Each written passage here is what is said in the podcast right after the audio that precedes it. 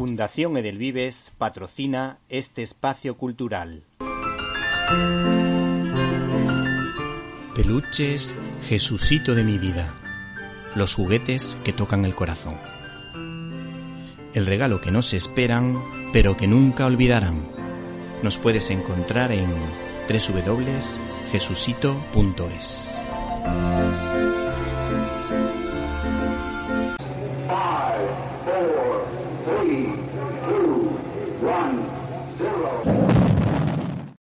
Disfruta con Víctor Alvarado y su equipo de lo mejor del cine, directo a las estrellas.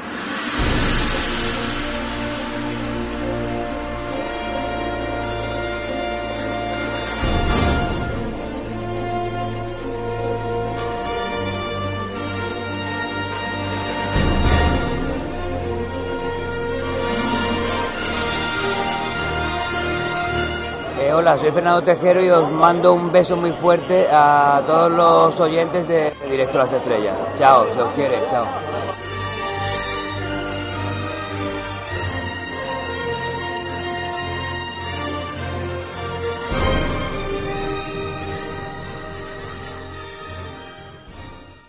El primer contacto que tuve con el apellido Laforet fue a través del ensayo testimonio La habitación de al lado editado por Secotia, de gran belleza poética y marcada por la espiritualidad de su autora, Silvia Laforet, que nada tiene que ver con la autora de la que vamos a hablar hoy, Carmen Laforet.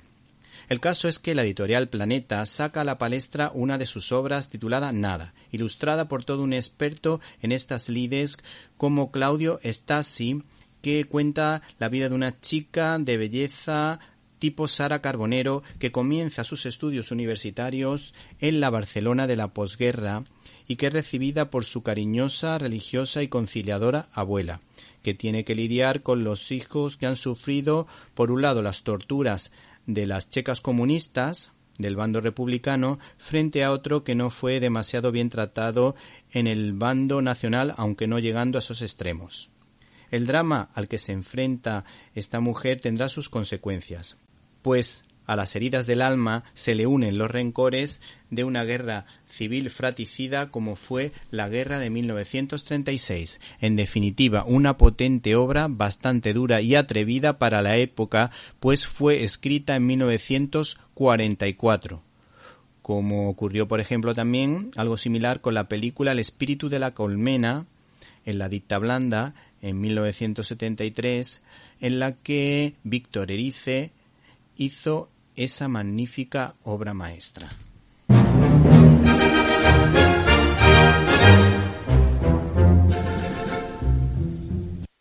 Bienvenidos a una nueva edición de Directo a las Estrellas, tu programa de cine.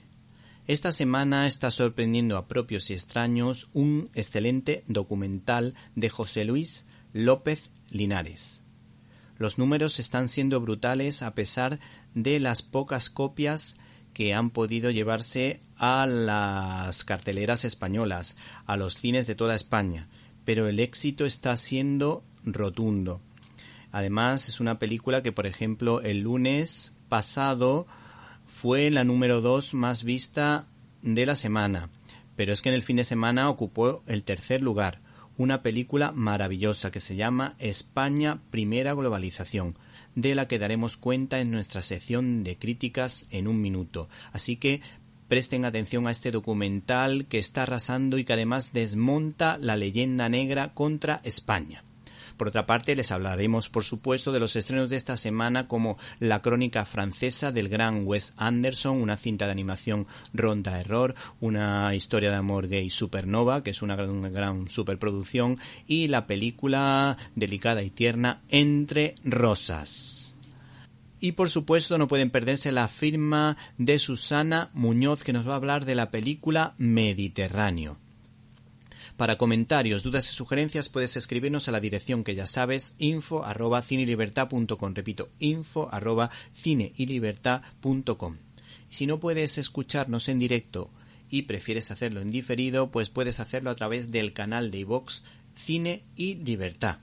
Agradecemos suscripciones porque este año estamos superando todas las expectativas. Además, el otro día publicamos un tuit en Cope en el que de alguna manera hablamos del documental Primera Globalización, España, Primera Globalización y desde luego arrasamos. Así que necesitamos vuestras suscripciones y que nos sigáis a través del canal Cine y Libertad, el canal de iVox que no puedes perderte. Comenzamos.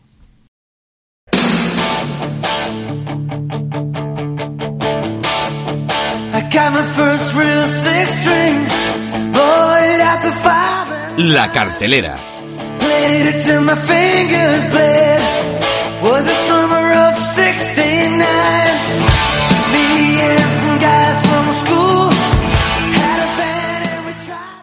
Señoras y señores, ladies and gentlemen, el gran Wes Anderson estrena la película La Crónica Francesa, una película que habla de la labor del periodismo tan querido precisamente en el medio radiofónico.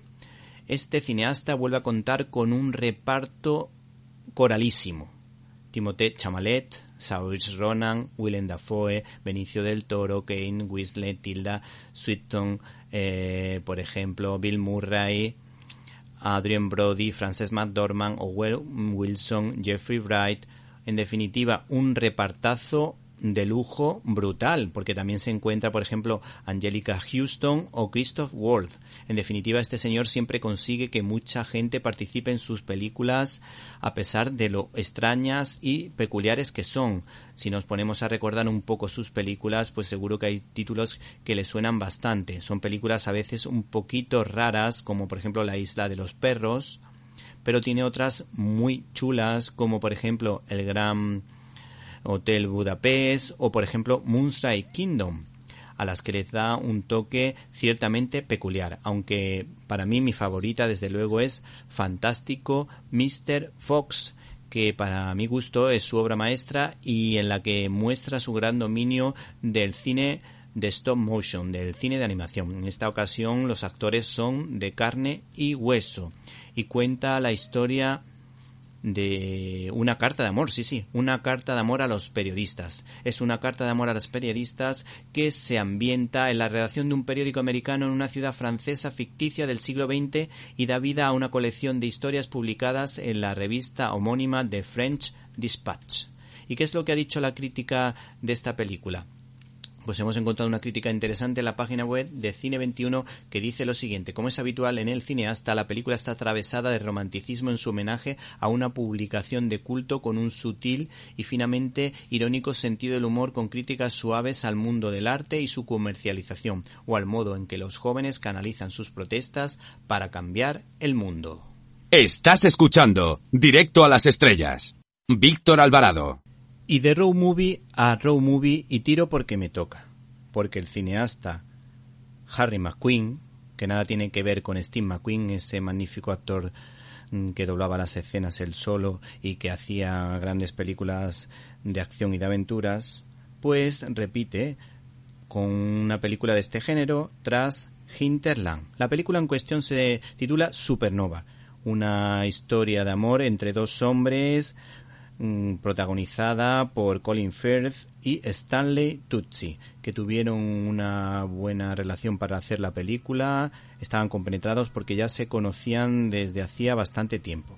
Tenemos las declaraciones de Colin Firth que nos explica de qué va esta historia y nos vende la moto del siguiente modo. La historia que se cuenta tiene a una pareja gay en su centro pero los protagonistas son el amor, el dolor y el sentimiento de pérdida. Me gusta mucho cómo la película no pierde el sentido de la realidad, de la importancia de las pequeñas cosas de cada día pese a tratar un tema tan potente. Por eso es muy real. Cuando la vida te golpea tienes que seguir yendo a comprar leche. No se para. Y por otra parte, este actor dice lo siguiente del director. Lo hace con contención, que añade más sensibilidad Puedes expresar emociones a lo grande, como en la ópera o a través de pequeños gestos como aquí. Hay que decir que muchas personas pueden encontrar en esta película un guiño a la ideología de género. Desde luego, me parece a mí que no será tan forzado como si ha pasado con Superman, porque últimamente la compañía DC pues está intentando eh, llevar a Superman por esos caminos. Y la verdad es que me parece bien que invente un superhéroe gay si lo considera oportuno, pero desde luego que no desvirtúe que, pero desde luego que no desvirtúe a nuestro querido Superman, que lo queremos como es, igual que le pasa a James Bond. Hay que decir que yo creo que hay que respetar a los autores originales y luego si ellos quieren crear alguna cosa distinta, pues que lo hagan, pero que no manipulen a personajes tan queridos como el caso de Superman. ¿Y qué es lo que ha dicho la crítica de esta película? Pues hemos encontrado una crítica interesante en la página web de Cine 21 firmada por Pablo de Santiago que nos cuenta o hace la crítica sobre esta película eh, y sobre esta historia de dos amigos, Sam y Tasker, que viven una historia de amor y que uno de ellos sufre demencia senil. La crítica dice lo siguiente, en realidad Supernova es una road movie a ninguna parte y aunque la historia de amor rezuma autenticidad y el guion procura no discurrir por caminos facilones o frívolos, es casi seguro que al espectador experimentado no sorprenderá hacia dónde se dirige tanta desesperanza. Por lo demás se agradece el comedimiento del director que huye con acierto de excesos sentimentales. Ha sabido además sacar mucho partido de dos actorazos como la copa de un pino, Colin Firth y Stanley Tucci, capaces por sí mismos de sostener una historia mínima con muy pocos elementos. Abrimos nuestro canal habitual de comunicación invitándoles a que entren en Facebook con el nombre Víctor Alvarado, guion directo a las estrellas. Esperamos su comentario. Arroba Cine Libertad es nuestra cuenta de Twitter. Para escuchar tus agudos comentarios te esperamos en arroba Cine Libertad.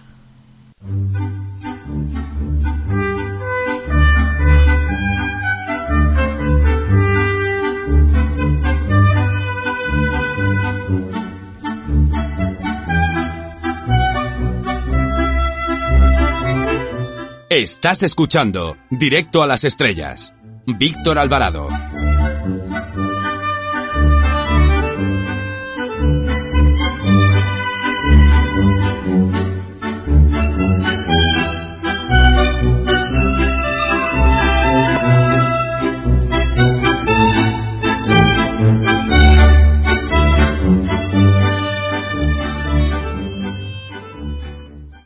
Finalmente, para este último bloque hemos preparado un 2x1 irresistible. En primer lugar, te hablamos de la película Entre Rosas, a la que la crítica ha valorado positivamente. Por ejemplo, hemos encontrado una interesante crítica que dice lo siguiente, una tierna comedia que te hace sentir bien. Bueno, esta cinta ha sido dirigida por Pierre Penat y protagonizada por una actriz muy potente, muy sólida como Catherine Frott. ¿Y de qué va esta historia? Bueno, pues cuenta la historia de Eve Bernet, que ha sido una de las mejores cultivadoras de rosa del país. Hoy en día está al borde de la quiebra, a punto de ser comprada por un poderoso competidor. Vera, su fiel secretaria, cree poder arreglar el problema contratando a tres empleados en reinserción social sin ningún tipo de conocimiento hortícola.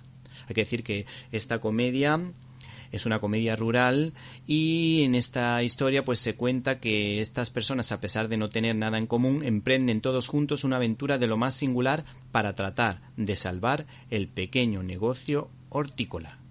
Seguro que le suena este argumento. ¿A que sí? Qué bello es vivir, Fan Capra o todas las películas del citado cineasta italoamericano. En segundo lugar, niños hablen con sus padres, padres hablen con sus hijos mientras van a ver esta película titulada Ron da Error. José María Aresté dice lo siguiente de esta cinta de animación, pues dice este señor que ha pasado por muchas manos, porque está bajo el paraguas de Disney, tiene algo que ver con la antigua Fox, aunque se estrena bajo el sello de 20th Century Fox. El caso es que cuenta la historia de Barney, un alumno de instituto con problemas para socializar y de Ron, su nuevo dispositivo digital, que anda y habla y que se va a convertir en su mejor amigo listo para usar. Una cinta que seguramente guarda muchos paralelismos con Big Hero 6.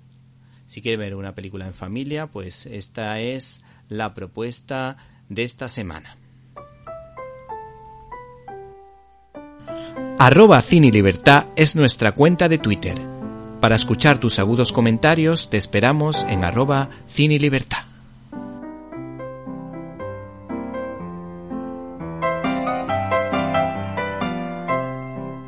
Estás escuchando Directo a las Estrellas. Víctor Alvarado. Críticas en un minuto.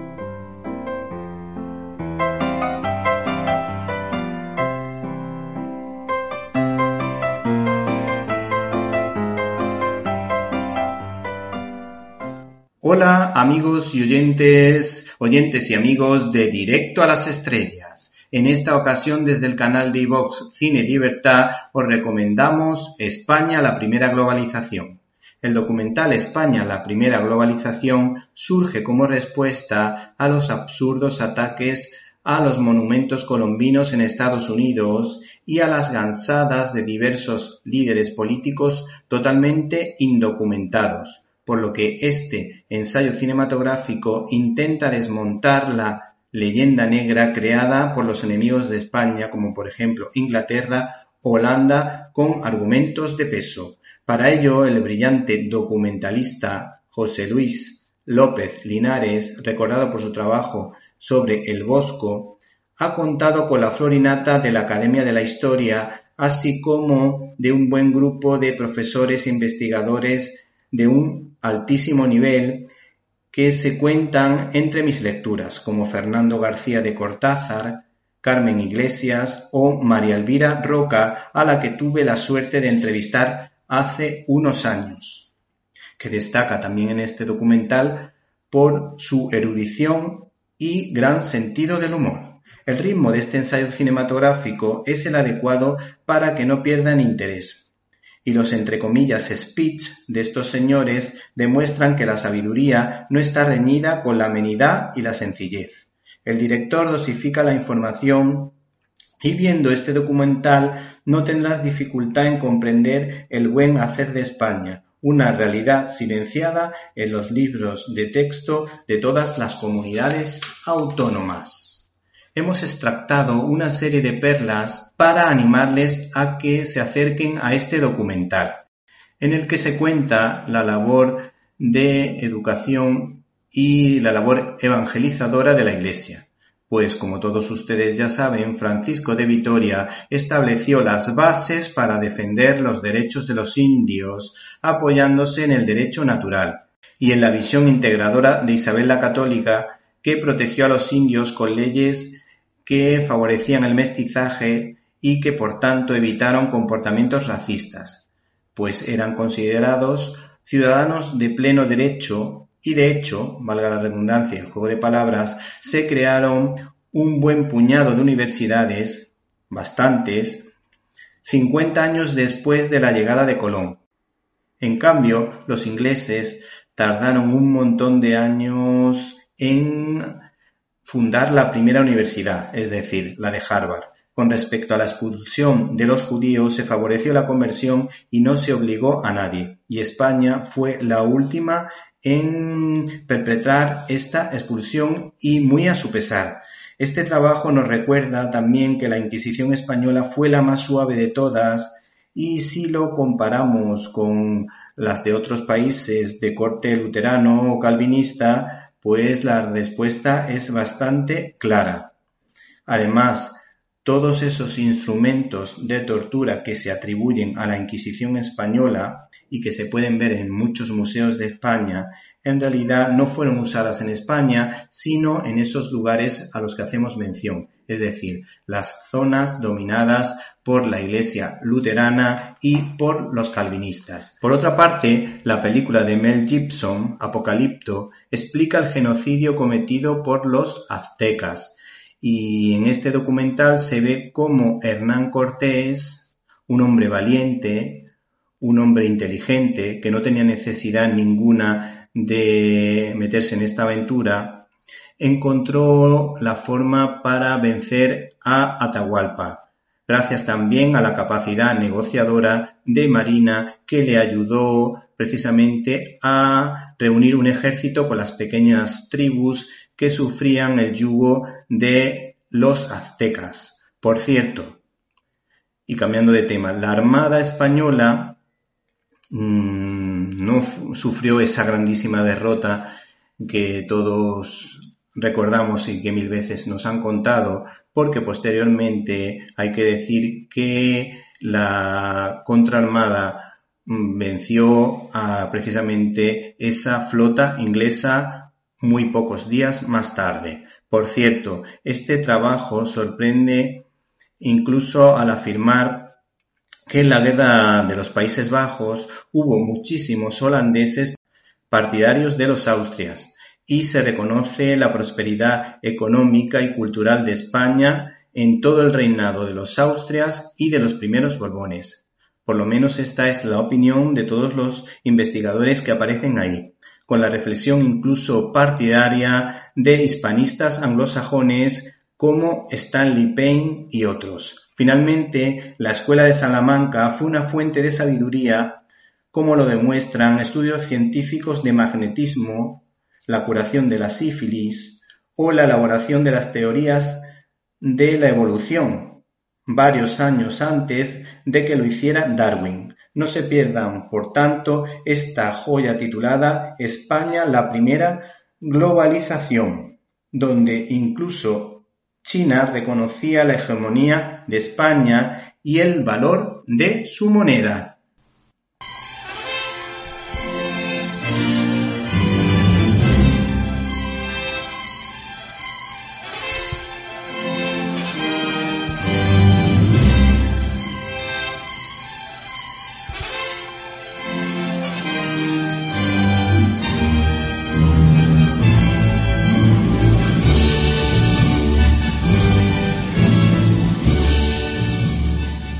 Estás escuchando Directo a las Estrellas.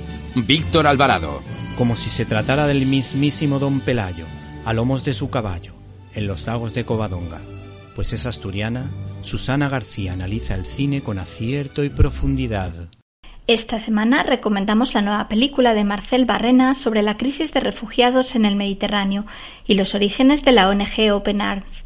Y es que el 2 de septiembre de 2015, el mundo entero quedó impactado con la imagen del pequeño Aylan Kurdi yaciendo muerto en una playa turca, boca abajo, tras ahogarse con tan solo tres años en el mar Egeo, a 500 metros de la costa, con su hermano Galib, su madre Rehana y otros nueve refugiados. Más de 2.000 euros por cabeza pagaron los refugiados a los traficantes que organizaron el viaje de la costa turca a la isla griega de Kos, contaron los supervivientes, entre los que estaba su padre. Fue la fotógrafa turca Nilufer Demir la que tomó la foto sin dudarlo, intentando que el mundo escuchara su grito ahogado por el mar. Nunca pensó que una fotografía pudiera tener semejante impacto, pero esa fotografía atravesó la conciencia de muchos, entre ellos al socorrista Oscar Camps, interpretado por Eduard Fernández. La película Mediterráneo nos narra el impacto que tuvo esa imagen en un pequeño grupo de socorristas de Badalona, que no dudaron en irse a Lesbos para ayudar a salvar vidas en el mar. Y es que cuando Oscar ve la imagen en televisión, su conciencia se revuelve y comunica a todo el equipo hay que ir a Lesbos, hay que ayudar a los socorristas griegos. No son muchos los que responden a esa llamada, ya que al principio solo viajan Oscar Camps y Gerard Canals, interpretado este último por Dani Rovira.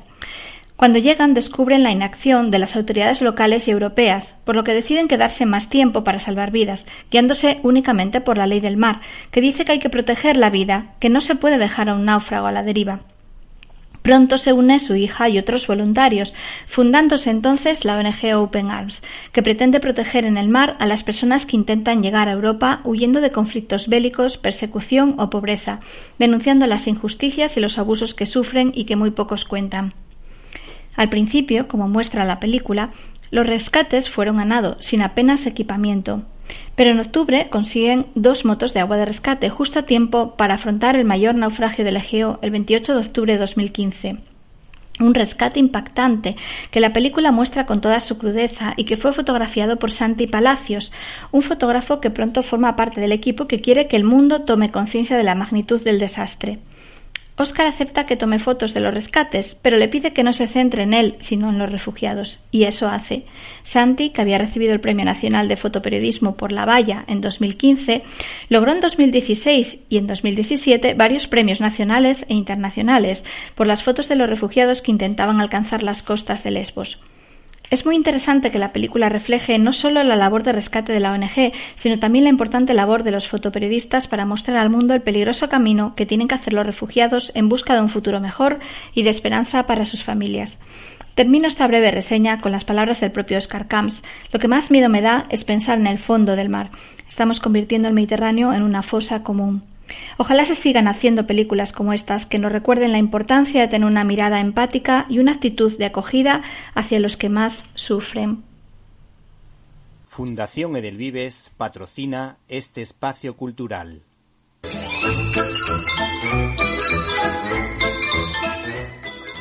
Estás escuchando Directo a las Estrellas. Víctor Alvarado. Nuestro invitado de hoy es el crítico de cine más importante del sur de España. A veces lo confunden con Peter Botanovich, pero su nombre real es Ortega, Javier Ortega. Es el autor de Eso no estaba en mi libro de Historia del Cine, editado por Almuzara. Buenas tardes. Muy buenas tardes, Víctor, y un verdadero placer estar en, en tu programa. Bueno, yo la verdad que tengo que decir que todos los capítulos que me he leído me han resultado interesantes y además este es uno de los libros que voy a guardar como eh, libro de cabecera del cine porque la anécdota y la forma de contarlo resultan muy amena y cada vez que tiene un capítulo siente, tienes la sensación de que ha aprendido y además puedes terminar incluso con una sonrisa. Sí, yo creo que eh, hasta ahora el libro ha tenido una acogida fantástica en el tiempo que lleva en la calle y, creo que tiene que ver, por un lado, eh, evidentemente por la materia, es decir, el cine es muy importante en nuestras vidas y el libro eh, nos lo recuerda, ¿no? Y al mismo tiempo también un poco lo que tú comentabas, Víctor, es decir, el, el, tono humorístico en muchos momentos, el tono carente de prejuicios y un poco también de, de transgresor, podríamos decir, ¿no? Y yo creo que, por lo que me comentan los, lectores, es algo de lo que más les, les ha llegado tras la lectura, ¿no? Sí, los que amamos el cine mudo siempre nos acordamos del chico de Chaplin, el maquinista de la general de Buster Keaton, el hombre mosca de Harold Lloyd, el caballo de hierro de John Ford, pero a muchos se le olvida Amanecer de Murnau, que es una de las grandes historias de amor del séptimo arte, encargadas del lirismo y todo contado con mucha sencillez. ¿Qué nos puede decir de este peliculón de cine mudo? Bueno, eh, como tú dices, Amanecer es, es, pues casi, te diría que el amanecer del cine. Yo creo que junto con David Ward Griffith, el nombre más importante de esa primera etapa del cine, que todavía era, era mudo, el cine silente, es precisamente el alemán Murnau, que hizo unas películas realmente asombrosas. Tiene una, una filmografía relativamente corta, pero cada una de sus películas eh, supuso un salto adelante en lo que fue la historia del cine. Él empieza en su Alemania natal haciendo películas muy, muy interesantes como una adaptación apócrifa de, del Drácula de Bram Stoker, que fue Noferatu, un título mítico ya del cine de terror, pero luego rueda obras maestras como El Último, que es una auténtica maravilla, y eh, eh, Hollywood, eh, como siempre, se da, se da cuenta de, del potencial de este grandísimo artista y, lo, y marcha a Estados Unidos, donde va a encontrar pues, muchos más medios y, va a rodar una película que, consiguió el, el, Oscar a la mejor película en la primera edición de los Oscars junto con eh, otro título, Alas. Y esto fue en 1928. Y realmente Murnau lo que hace es expandir eh, enormemente las posibilidades del, lenguaje cinematográfico. En síntesis, la, la, película es una historia de amor, pero él utiliza la técnica de una manera absolutamente asombrosa y consigue que una película, pues, como decía, de 1928, vista hoy, resulte absolutamente moderna. Sí, sí. Eh, cuando uno se acerca al Hollywood clásico encuentra muchas anécdotas, los directores son muy carismáticos y hay muchas leyendas que, que, cuentan sobre ello. En la actualidad parece que solo interesa el dinero, el marketing y la dictadura de lo políticamente correcto. ¿Qué era el Star System y en qué consistía? Bueno, pues el, Star System, que realmente va a regir la vida de, la industria de Hollywood durante los años 30 y 40, básicamente yo creo que se podría decir que su impulsor es un productor llamado Irving Salver, que, es el primero en darse cuenta de que realmente el público cuando acude a, la sala lo hace atraído fundamentalmente por el, por el nombre de los actores o actrices que, que interpretan la película. Es decir, el público quería ver una película de Roberto Valentino o de Greta Garbo o de, o de, o de Clark Gable, cualquiera de las estrellas de aquellos años. ¿no? Y entonces eh, todo el engranaje, toda esa eh, tremenda, inmensa maquinaria de Hollywood se pone inmediatamente a partir de ese instante al servicio de, la, de las estrellas, de tal manera que todo giraba en torno a ella y si para eso era necesario supervisar, por decirlo de un modo eufemístico, digamos, eh, detalles como su vida privada, con quién entraban o salían, o sus problemas eh, personales de salud y un largo etcétera, pues realmente a, a, los jerarcas de la industria de entonces no, le, no les temblaba el pulso. Y había incluso personas eh, encargadas eh, de un poco vigilar esa vida privada de las estrellas y procurar que la imagen que transmitían en la pantalla se adecuase en todo momento al ideal trazado por los estudios. Hay un personaje que se hizo eh, no célebre porque, porque su cometido era clandestino, evidentemente, pero que la historia registra como un, un, solucionador, por así decirlo, de, esa clase de problemas, y era Eddie Manix, ¿no? que, venía de, bueno, un poco de la, del mundo de la, de la pequeña mafia local y que se, se hizo íntimo de algunas celebridades como Clark Gable o Spencer Tracy y tenía como cometido básicamente pues solucionar toda clase de, de entuertos en los que se veían envueltas las estrellas, ¿no? Eh, desde pues comprar el silencio de, la víctima de un accidente de tráfico o sacar a los actores de la, de la cárcel cuando habían hecho cometido algún desmán, pagar abortos, es decir, y, es curioso porque los hermanos Cohen dedicaron una película a este personaje, aunque creo que con otro nombre, en, en Ave César, de sus películas no mejores de estos últimos años, en mi opinión, pero que al menos rendía tributo a, a esa época del cine en la que convivía, pues por un lado, el oropel, el, el facto, digamos, de, las estrellas de la pantalla siempre rutilante, pues con esa otra cara un poco más eh, fea, vamos a decirlo así, en la que las estrellas pues se veían sometidas un poco a la, al dictado de lo que marcaban los, los responsables de los grandes estudios. Sí, hay una novela gráfica que se ha editado recientemente, que la ha editado Panini, que se llama Fade Out, y que cuenta algo parecido a lo que tú estás comentando, y que es una novela gráfica de Bruce Baker y Son Phillips, que quizás son más conocidos por mm, crear mm, o aventura o historia del Capitán América, pero que también hicieron, ah, tienen algunas novelas gráficas muy relacionadas con el mundo del cine, con la revista Pool, y la verdad que lo que tú estás contando coincide bastante con lo que aparece allí. Por cierto, me ha encantado el apartado que dedica al cine de serie B, que no todo el mundo cuenta o sabe contar, bien y sobre todo mm, me ha encantado que te acuerdes de Jack Arnold cuya historia pues siguen fascinando a nuevas generaciones como Tarántula y muy especialmente El hombre menguante que mi hijo siempre me piden que, se la ponga o siempre han papá ¿cuál es la historia del hombrecito pequeño que, que lucha contra la tarántula? Y la verdad que es que mm, les fascinó a ellos. Yo no creo que tampoco sea una película para niños, pero es verdad que cuando la ves de niño lo, lo, ves de una manera y cuando ya te vas haciendo más, más adulto te vas dando cuenta del mensaje profundo que también tiene por otra parte. tiene la película, exactamente. No, eh, es muy curioso porque la serie B que comienza como un intento de, de, hacer programas dobles, es decir, de, de dar por el mismo precio dos películas en la misma jornada, bueno, pues eh, evidentemente esa segunda película tenía unos medios muy inferiores a la, de serie A, por así decirlo.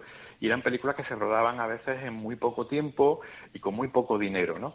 Entonces, mm, ¿qué ocurre? Obviamente los cineastas, eh, muchas veces mm, tremendamente talentosos, como el caso que tú citabas, el Jack Arnold, pues se veían obligados a, hacer verdaderos eh, ejercicios de imaginación y de talento para eh, contar la, la, historia que querían contar, eh, pues eso, en un tiempo récord y con, y con muy poquito presupuesto.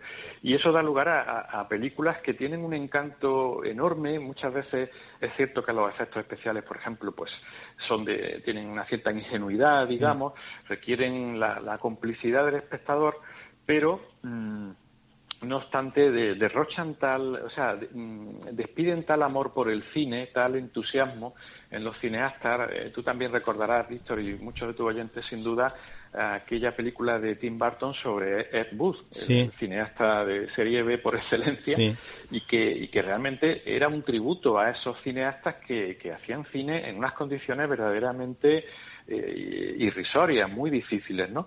Pero que al mismo tiempo consiguieron hacer películas, pues yo creo que tú has citado la, la película por excelencia de serie B, la obra maestra es El increíble hombre menguante de Jack Arnold. Yo, yo como tú la vi muy joven, era entonces un adolescente y luego la he visto más veces y no deja de asombrarme y sobre todo un poco lo que tú decías, ¿no? Encuentras en ella elementos que cuando eras un niño no, no percibías, pero te das cuenta de la grandísima película que es. Y, como anécdota no sé si conocerás que, que Spielberg, que es un fan absoluto de la película, ha estado tentado varias veces, según confesaba en una, en una entrevista reciente, eh, de hacer un remake del Increíble Hombre Menguante, que es, como digo, una de sus películas favoritas, y, ha desistido. Cada vez que él se lo propone, dice no puedo hacerla porque realmente es imposible mejorar lo que hizo Jack Arnold a pesar de los efectos digitales de los que dispone hoy hoy día y de los medios que dispone una producción de Spielberg. ¿eh? Sí, sí. La verdad que no, la verdad que no conocía esa anécdota. Luego, por, otra parte, mm, una de las cosas que estuvimos hablando antes de, empezar la entrevista el otro día, cuando la íbamos la estábamos preparando, pues quedamos en que no iba a hablar un poquito de la figura de Stanley Kubrick, eh, que a mí me llama, me ha llamado muchísimo la atención lo, peculiar que este señor, que le encantaba el ajedrez, que dominaba también las matemáticas, que era un auténtico perfeccionista y que hay una anécdota que cuenta que incluso se hizo construir un búnker por miedo a una bomba nuclear o algo así y de hecho hay una, la única comedia que hizo, eh, la de Teléfono Rojo Volamos hacia Moscú, pues precisamente habla de ese tema. ¿Qué nos puede decir con respecto a la figura de Stanley Kubrick? Bueno, Stanley Kubrick, fíjate, es quizá el, gran cineasta de culto que ha dado el cine. Es decir, es alguien que, es un poco el Salinger del cine, ¿no? Un cineasta muy peculiar que, que comienza, como tú dices, yo le doy mucha importancia en el libro al hecho de que él era no un jugador aficionado, digamos, al ajedrez, sino que era un grandísimo jugador de ajedrez que llegó a ganar torneos de, de, media y algunos de alta importancia, ¿no? Y esa, esa mentalidad suya era, era muy especial. Era, a la hora de dirigir las películas, digamos que al igual que un jugador de ajedrez ha de prever eh, cuáles van a ser los, los siguientes 10, 15, 20 movimientos de las piezas en el tablero, él hacía otro tanto cuando planificaba una película, ¿no? Entonces, esto hacía que realmente eh, esa, esa obsesión por el, por el detalle, por la perfección, era un, perfeccionista, digamos, compulsivo, hacía que trabajar con él fuera eh, sumamente difícil. En el, libro me hago eco de, las dificultades que pasaron algunos actores rodando con él. El caso quizá más célebre más destacado sería el de Shelley Duvall, la protagonista del Resplandor, que eh, al concluir el rodaje del Resplandor acabó con una crisis de ansiedad bastante profunda, bastante severa, que le llevó bastante tiempo superarla. Y, es que Kubrick era, eh, como decimos, eh, con tal de que la película saliera como él pretendía, bueno, era capaz de cualquier cosa. Otro caso muy similar al de Shelley Duvall, muy conocido, es el de la pareja, entonces matrimonio, Don Cruise y Nicole Kidman, cuando ruedan con él la que sería su obra póstuma, Ice White Shot, y el de, fue un rodaje muy largo, más de dos años, pero además de eso, lo, realmente importante es el desgaste psicológico al que Kubrick sometió a la pareja durante, durante, ese, durante esa grabación. Y el resultado es que, bueno, como sabemos, aunque puede, probablemente influyeron muchas otras circunstancias, pero lo cierto es que la pareja terminó separándose, ¿no? Y hay, hay muchos más casos eh, célebres en este sentido. Ahora, como decía Kirk Douglas, que fue, como sabes, el, la persona que descubrió, podemos decir, a Kubrick, eh, Kirk Douglas, el actor, era también productor y le dio la oportunidad a Kubrick de rodar Espartaco y, Sendero de Gloria. Esa obra maestra, Senderos de Gloria, esa auténtica maravilla, ese alegato antibélico. Pues eh, Kirk Douglas decía en sus memorias que, que se podía tener talento y ser, bueno, él decía son of pitch, eh, un hijo de mala madre, por decirlo así, ¿no? Y decía, es el caso de Kubrick, ¿no? Era una persona muy difícil, pero eh, eh, indiscutiblemente uno de los grandísimos directores que ha dado el cine porque sus películas realmente están hechas con una ambición, con un afán de, quedar en el tiempo, eh, que, pocos directores han tenido esa conciencia de que sus películas estaban llamadas a ser hitos del séptimo arte. Sí, bueno, hay, hay películas que a mí me resultan bastante desagradables como La chaqueta metálica, La naranja mecánica, pero luego, si por ejemplo te, acerca, te acerca a Espartaco, para mí es una de las grandes películas de la historia, con combates memorables, eh, buenas dosis de drama, grandes muestras de lealtad como el, inolvidable momento en el que todos sus guerreros dicen para salvarle lo de yo soy Espartaco y bueno, el plano secuencia, creo recordar en el que aparece Kirk Douglas montando a caballo que dura más de tres o cuatro minutos, que cuando yo lo he visto Mm, con más detenimiento me sorprendió porque esa escena es difícil, es como la de Sed de Mal de Orson Welles, que también al, inicio de la película, que también es un plano secuencia larguísimo y que es difícil de mantener en el tiempo. Y de hecho este hombre ha sido imitado porque por ejemplo Senderos de Gloria tiene muchísimo que ver con 1917 la película de San Méndez porque son dos grandes relatos antibelicistas. No sé qué opinas tú de esas dos pelis eh, sí, totalmente. Estoy de acuerdo. Precisamente, eh, empezando por esto último que decía, en 1917, sin, sin restarle mérito a la, película de Sam Mendes, pero es evidente que, que, tiene, digamos, ahí la plantilla de, de Senderos de Gloria muy cerca, Sam Mendes, y, es imposible no recordarla viendo esos planos de, las trincheras, ¿no? Y Kubrick lo que hace es que realmente es muy curioso porque prácticamente no repite ningún género, em, va saltando de un género a otro, hace ciencia ficción, hace eh, terror, hace una película de época como Barry Lyndon, hace, hace casi de todo, pero mm, siempre de una manera muy peculiar. Es decir, cuando tú ves cualquier película de Kubrick, lo que sí tienes la sensación es eso, de que estás viendo una película que lleva su sello, lleva su, su firma, ¿no? Por ejemplo, la simetría de los encuadres. En sus películas la composición visual está tremendamente estudiada, la composición del encuadre, y hay muchísima simetría. Es, un eh, enfermo en ese sentido. También hay que decir que él empezó, como tú sabes, y en el, libro lo, citamos, además de ser un magnífico jugador de ajedrez, era un extraordinario fotógrafo. fotógrafo en, la revista Life, ¿no? Pero en concreto, pues esas películas que, que citaba, fíjate que cuando hace 2001, a mí 2001 me parece una, una gran obra maestra suya y en general de la historia del cine, porque es una película que cuando él la rueda ni siquiera eh, esto a veces se nos, se nos olvida, ¿no? Incluso a los más cinéfilos, pero eh, el hombre ni siquiera había llegado a la Luna cuando él rueda 2001. Es decir, la, la, estrena en 1968.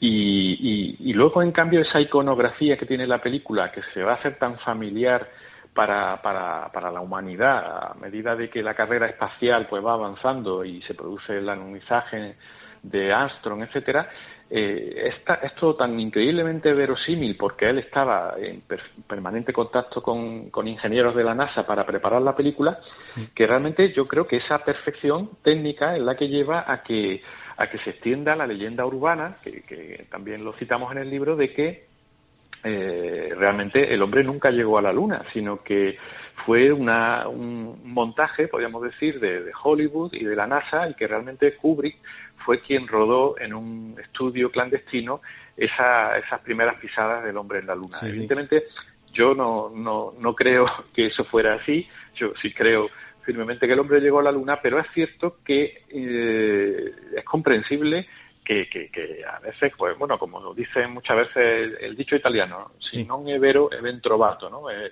eh, es verdad que, que, te queda la duda cuando ves la perfección y el dominio que, este hombre tenía de los entresijos de lo que era pues un, viaje espacial ¿no? en aquellos momentos. ¿no? Y eh, también hay que decir que esta, esta teoría, que mucha gente cree a pie juntilla, o esa leyenda urbana, está potenciada porque él, cuando rueda el resplandor, introduce en la película una serie de casualidades, eh, bueno, o coincidencias, o como queramos decirlo, que realmente hacen pensar que él está hablando de, de ese tema, ¿no? Y hay un momento en el resplandor donde el pequeño protagonista de la película, Dan, quiero recordar que se llamaba, está jugando con unos coches de juguete sobre la alfombra del Hotel Overlord, ¿no? donde está ambientada la película. Bueno, eh, es curioso porque está sentado en, en el interior de una forma hexagonal que es idéntica a la plataforma de lanzamiento del, del Apolo 11. Pero es que cuando el chaval se levanta, vemos que en la ropa lleva un cohete con la inscripción Apolo 11, ¿no? Bueno, pues esa y muchas otras casualidades hicieron pensar a, una amplia corriente de, seguidores de Kubrick que realmente en el resplandor él estaba eh, insinuando que efectivamente él había estado relacionado estrechamente con esa supuesta, en su caso, llegada del hombre a la luna, y que estaba confesando que realmente él era quien la había filmado. Yo creo más bien que, él, que era ya para esa época consciente de que era un cineasta de culto, se divertía dejando guiños y rastros y pistas en las películas para que sus seguidores, entre los cuales yo me cuento desde luego, eh, pues nos entretuviéramos encontrando correspondencia y, detalles de ese, de ese tipo, ¿no? Bueno, pues a mí la primera parte de 2001 Odisea del Espacio me parece muy buena, el famoso ese tiro de cámara en la nave espacial. ¿verdad?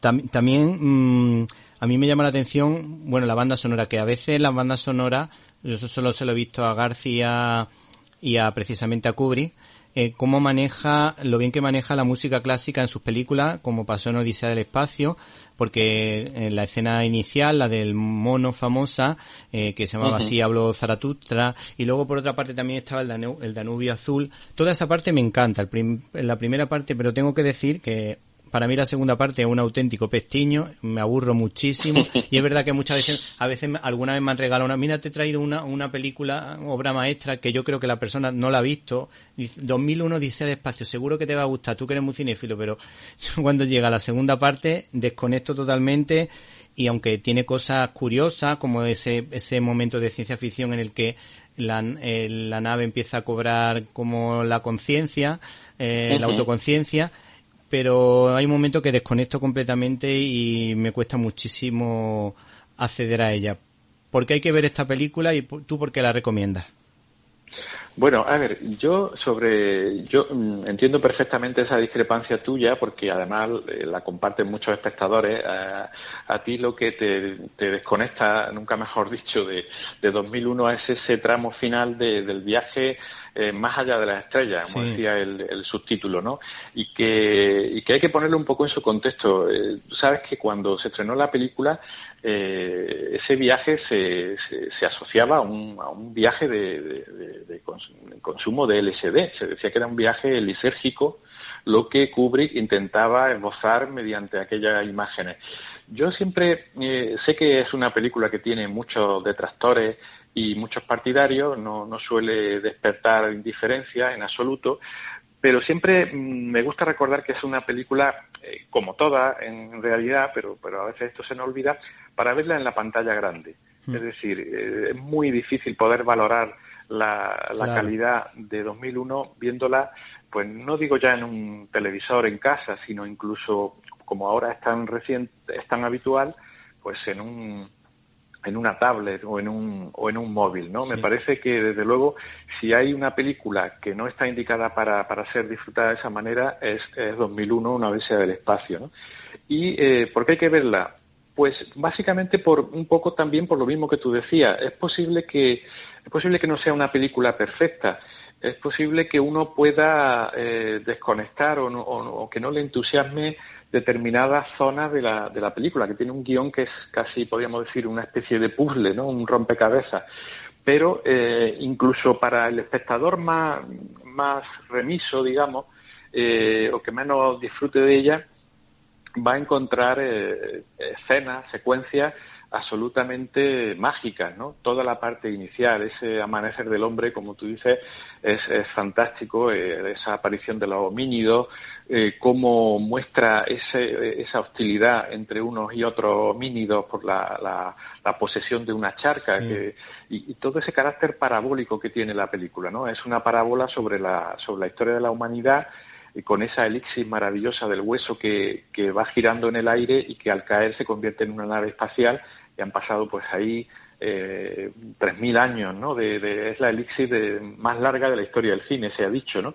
Y, es cierto que luego ese viaje lisérgico es, es muy difícil de sobrellevar, son unas imágenes evidentemente que parecen carecer de sentido, pero también ahí está un poco la belleza de la película, ¿no? Eh, es una película que cada vez que la ves surgen nuevas posibilidades, nuevas respuestas a lo que Kubrick quiso contar.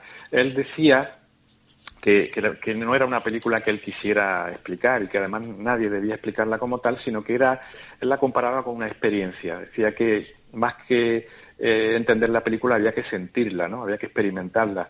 Y, eh, no obstante, hay una idea ahí que subyace al fondo de 2001 que a mí me parece muy interesante, que es eh, a ver si soy capaz de decirlo en pocas palabras, que sería un poco la idea de que eh, eh, Kubrick era un darwiniano absoluto. hoy día la teoría de Charles Darwin está plenamente admitida en la ciencia, pero un poco lo que viene a decirnos 2001 es que la evolución no ha terminado es decir, eh, los cambios, esa evolución se produce de manera extremadamente lenta y es muy posible que el ser humano, a pesar de que nos miremos al espejo y podamos decir, bueno, pues estamos, somos racionales, tenemos un aspecto, digamos, aceptable comparado con otras especies, etcétera, etcétera, bueno, pues muy probablemente estamos todavía evolucionando también y no sabemos a dónde llegará ese ser humano en el, futuro, ¿no? Entonces es un poco mm, el leitmotiv sobre el que descansa eh, toda la película, que tiene un arco temporal amplísimo y que, bueno, tiene esa fascinación de eso, de, la... Se han escrito infinidad de tesis doctorales sobre 2001 y yo creo que se seguirán escribiendo porque es una película que no se agota en sí misma, hay muchos mensajes. Tú también decías, y me parece muy atractivo, esa rebelión de la nave, del computador HAL 9000, que es un poco una advertencia ya en el año 1968 a lo que hoy nos está ocurriendo. Es decir, la tecnología, la inteligencia artificial eh, está, está llegando a tal extremo que, va camino de suplantar al ser humano, ¿no? Y esa advertencia hecha hace tantas décadas, pues tiene un, valor, eh, evidentemente para mí estábamos ante un auténtico visionario, ante un auténtico genio del cine y, y un genio en general como era Kubrick, ¿no? Con independencia de todas esas peculiaridades personales que antes decíamos, ¿no? Sí, sí. Bueno, eh, bueno hay películas fabulosas de este señor, como por ejemplo, me estoy acordando de Atraco Perfecto, con respecto a Sendero de Gloria. Esta película antibelicista yo creo que ha sido imitada en diferentes estilos por Peter Weir en Gallipoli, por ejemplo, eh, en la que salía Mel Gibson dejándose la piel para salvar a sus compañeros, en 1917 que ya la hemos comentado, en la película del árbol de la vida de Terrence Malick también tiene algún paralelismo, creo yo, con Odisea del espacio. Y luego ya, por último, Mm, eh, este señor, por su peculiaridad y todo eso, eh, tú dices que podría ser una, una persona, un Asperger o una persona autista de alto nivel. Eh, también yo me inclino, quizá yo me inclino por una persona que sea superdotada o con altas capacidades, porque el dominio y la forma de ser de este señor era realmente peculiar y demuestran inteligencia por un lado, sensibilidad y luego ese, ese exceso de perfección que amargaba a los actores, que yo creo que indica que esa persona tenía algún tipo de trastorno independientemente de que fuera un genio. Sí, sí, la verdad es que en eso hay una, cierta coincidencia entre quienes le trataron de cerca eh, algún tipo de, disfunción tenía, eh, disfunción en el sentido de anomalía, ¿no? en el sentido de, lo que se sale de la norma, de lo, de lo común. Eh, pero su grado, por ejemplo, de perfeccionismo es algo que, no tiene parangón en la historia del cine y ha habido, ha habido grandes perfeccionistas. ¿no? En, el, en el propio libro me hago eco del perfeccionismo de Charles Chaplin, de, Charlotte, ¿no? que era también capaz de repetir tomas innumerables veces pero no hay ningún caso que llegue al extremo del de, Kubrick. Fíjate que se, se pasa prácticamente tres décadas preparando una película sobre una biografía de Napoleón, que era un personaje que a él le atraía enormemente y, finalmente no llega a hacerla a pesar de tener pues infinidad de documentación. Eh, él, era un, experto en Napoleón como pocos podía haber en, el mundo, ¿no? Y, fíjate si hay historiadores grandes que se han ocupado de Napoleón Bonaparte, ¿no? Sin embargo, no llega a dar el paso de rodar la, película porque siempre eh, piensa que le falta algo, ¿no? Para, para cerrar el círculo, para tener el proyecto realmente acabado. Y, algo parecido le, ocurrió con Inteligencia Artificial, la película que finalmente hizo su amigo Steven Spielberg. El, Kubrick quería rodarla con un actor que no fuera un actor, quería que el niño protagonista de la película fuera un robot y, estaba convencido de que si vivía lo suficiente podría eh, llegar a rodarla con un, con un robot. ¿no? Y eh, obviamente sabemos que esto no, no fue así y además había cosas en aquella historia que, eran muy afines a la personalidad de Spielberg. Al final le, cedió el proyecto a, su amigo, pero, pero da un poco la idea del grado de perfeccionismo de este hombre que, que, bueno, que no obstante era en cualquier caso alguien que tenía unas capacidades y un dominio de la técnica cinematográfica como, como se ha visto pocas veces. Yo quizá, eh, por citar eh, la película del que no me llega del todo, o que mejor dicho, me gusta mucho en su primera parte, pero eh, no tanto en la segunda, es La chaqueta metálica, que creo que mientras la parte del entrenamiento inicial de los, de los reclutas creo que es fantástica, Luego la parte de Vietnam, que hay que decir que rodó en Inglaterra porque no quería ya salir de su de su domicilio y de su, del país donde fue a, exiliarse, por así decirlo, pues, pues bueno, creo que adolece un poco de, eh, no, no, está a la altura de, otros clásicos sobre la guerra del Vietnam como Apocalypse Now o la misma Platoon incluso de, Oliver Stone. Pero eh, en cualquier caso, si analiza su filmografía en conjunto, eh, estamos ante uno de los grandes, sin duda, Atraco Perfecto, como tú decías. La misma Lolita me parece una adaptación muy inteligente de, la obra de, de Nabokov y no era nada fácil en fin, eh, podríamos hablar durante horas de, de Kubrick. A mí me, parece un personaje fascinante a todas luces. Bueno, pues Javier Ortega, nos ha encantado tu libro. Eso no estaba en mi libro de historia del cine de Almuzara. Y esperamos que tu nuevos en tus nuevos proyectos cuentes con nosotros porque también te entrevistaremos. Pues muchísimas gracias, me, me, alegra que te haya gustado, Víctor. Sé que eres un cinéfilo de, pro y además yo también te sigo desde hace mucho y encantado de estar con vosotros cuando, cuando tú me digas. Mm. Hola, me llamo Inigo Montoya. Tú mataste a mi padre. Prepárate a morir. Estás escuchando el directo a las estrellas con Víctor Alvarado.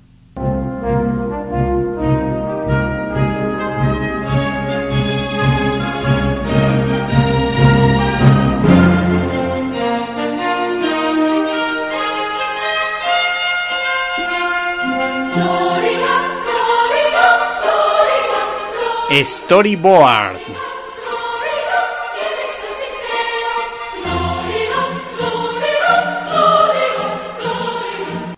Fundación Edelvives patrocina este espacio cultural.